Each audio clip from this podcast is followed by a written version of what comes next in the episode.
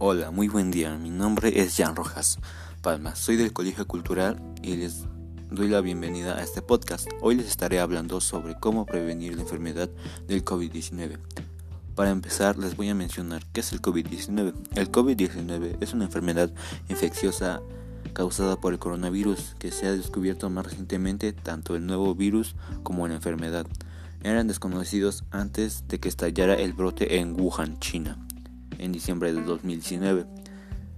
Ya que acabé de mencionarles qué es el COVID-19, les voy a recomendar cómo prevenirlo y voy a mencionar los síntomas.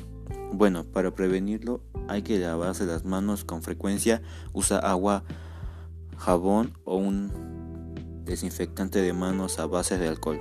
Mantén una distancia segura con personas que tosan o estornudan.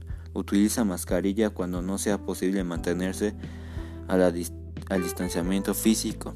No toques la nariz, la boca ni los ojos. Cuando tosas o estornudes, cúbrete la nariz y la boca con el codo flexionado o con un pañuelo. Si no te encuentras bien, quédate en casa. Bueno, estas fueron algunas recomendaciones para evitar que te contagies. A continuación les hablaré sobre algunos síntomas. Los síntomas más habituales son los siguientes, fiebre, tos seca, cansancio. Los síntomas menos habituales son molestias y dolores, dolor de garganta, diarrea, conjuntivitis, dolor de cabeza y pérdida del sentido del olfato o del gusto.